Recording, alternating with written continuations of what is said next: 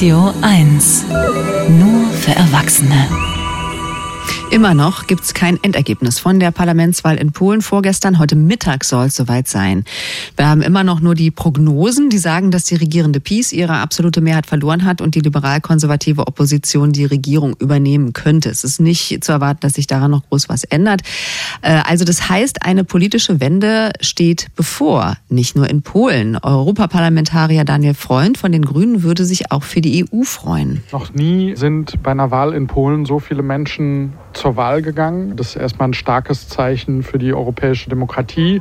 Und das ist natürlich ein tolles Zeichen für Europa insgesamt. Jetzt ist die Hoffnung groß, dass eine neue Regierung den Schaden, den Peace in den letzten Jahren angerichtet hat, schnell beheben kann. Ja, so klingt europäische Hoffnung. Eins ist klar. Der Dienstagskommentar mit Anke Mürre. Stellvertretende Chefredakteurin beim Tagesspiegel. Guten Morgen. Schönen guten Morgen. Wird nach Polens Wahl jetzt wieder alles gut in der EU? Ja, ich bin ja grundsätzlich Optimistin, was in diesen Zeiten gar nicht so einfach ist. Ähm, insofern ist es unter all den Untergangsszenarien zwischen Krieg, Israel-Hass, Terror, Rechtsruck, Wirtschaftskrise, Klimakatastrophe und so weiter wirklich mal eine Meldung zum Durchschnaufen. Denn so wie es aussieht, und das wissen wir leider endgültig erst heute Mittag, aber so wie es aussieht, ähm, holt sich Polen tatsächlich die Demokratie zurück. So hochtrabend das klingen mag, so wichtig ist es aber für Polen selbst und für die EU. Integrieren statt spalten, die Hand ausstrecken statt sie abzuschlagen. Das ist jetzt die Hoffnung, die sich mit dieser Wahl verbindet. Denn Fakt ist, wenn es so kommt, es wird wieder eine konstruktive Zusammenarbeit mit Polen möglich sein für Deutschland und für die EU. Allein den ehemaligen EU-Ratspräsidenten Donald Tusk als glühenden Europäer dort nun feiern zu sehen, ist eine Wohltat nach all den Meldungen über den Aufstieg rechtspopulistischer bis rechtsextremer Parteien in Europa. Eine Mehrheit der Polinnen und Polen wendet sich also gegen den Abbau von Demokratie und Rechtsstaat, gegen den Abbau der Unabhängigkeit der Gerichte und der freien Medien. Das ist die gute Nachricht. Allerdings gibt es natürlich auch hier ein Aber. Und das nicht nur, weil nun ähm, bereits erste Berichte ersten Berichten zufolge die Wahlkommission äh, Stimmen, die im Ausland abgegeben wurden, zumindest teilweise nicht akzeptiert.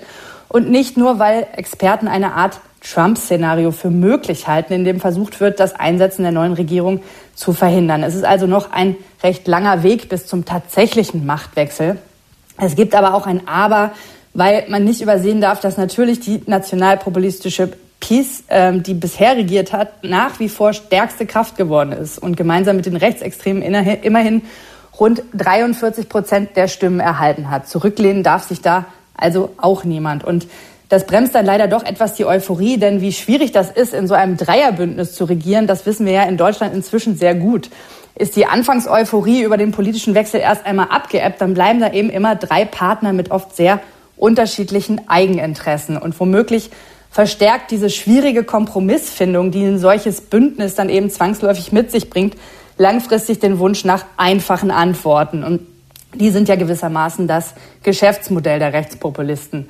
Gleichzeitig hat die neue Regierung, ähm, wenn sie denn kommt, noch das Problem, dass sie natürlich den Rechtsstaat wiederherstellen muss. Allein schon, damit die EU die eingefrorenen Mittel wieder freigibt. Aber dabei steht sie dann vor dem Dilemma, dass sie eben nicht einfach all die Leute wieder austauschen kann, die die Peace auf undemokratischem Weg in Schlüsselpositionen wie in Gerichten und Medien etc. eingesetzt hat. Jedenfalls kann sie das nicht, ohne dass die andere Seite entsprechend, es entsprechend ausschlachten wird. Also es ist nach wie vor keine einfache Lage. Aber wir wollen ja heute hoffnungsvoll sein und so will ich auch enden, denn Donald Tusk hat vielleicht einen Weg aufgezeigt, wie auch andere Länder mit Rechtspopulisten umgehen können. Er hat nämlich der Peace gar keine Wähler abgejagt, indem er versucht hat, ihre Themen, ihre Sprache, ihr Framing zu übernehmen. Im Gegenteil, er hat Nichtwähler mobilisiert. Die Wahlbeteiligung war mit mehr als 72 Prozent so hoch wie nie. Vor den Wahllokalen haben sich lange Schlangen gebildet. Teilweise bis, wurde bis nach Mitternacht gewählt. Und das, wo sich doch so vermeintlich so viele Menschen von der Politik abwenden. Tusk hat es also geschafft, Frauen zu mobilisieren, gerade auch jüngere Menschen. Die Wahlbeteiligung der unter 29-Jährigen ist um mehr als 20 Prozent gestiegen. Geschafft hat er das mit einer unaufgeregten, pragmatischen Realpolitik, die Probleme benennt und Lösungen aufzeigt, aber nicht skandalisiert. Und mit einem Herz als Kampagnensymbol, wenn das keine Hoffnung macht. Der Dienstagskommentar von Anke Mürre vom Tagesspiegel. Dankeschön. Vielen Dank.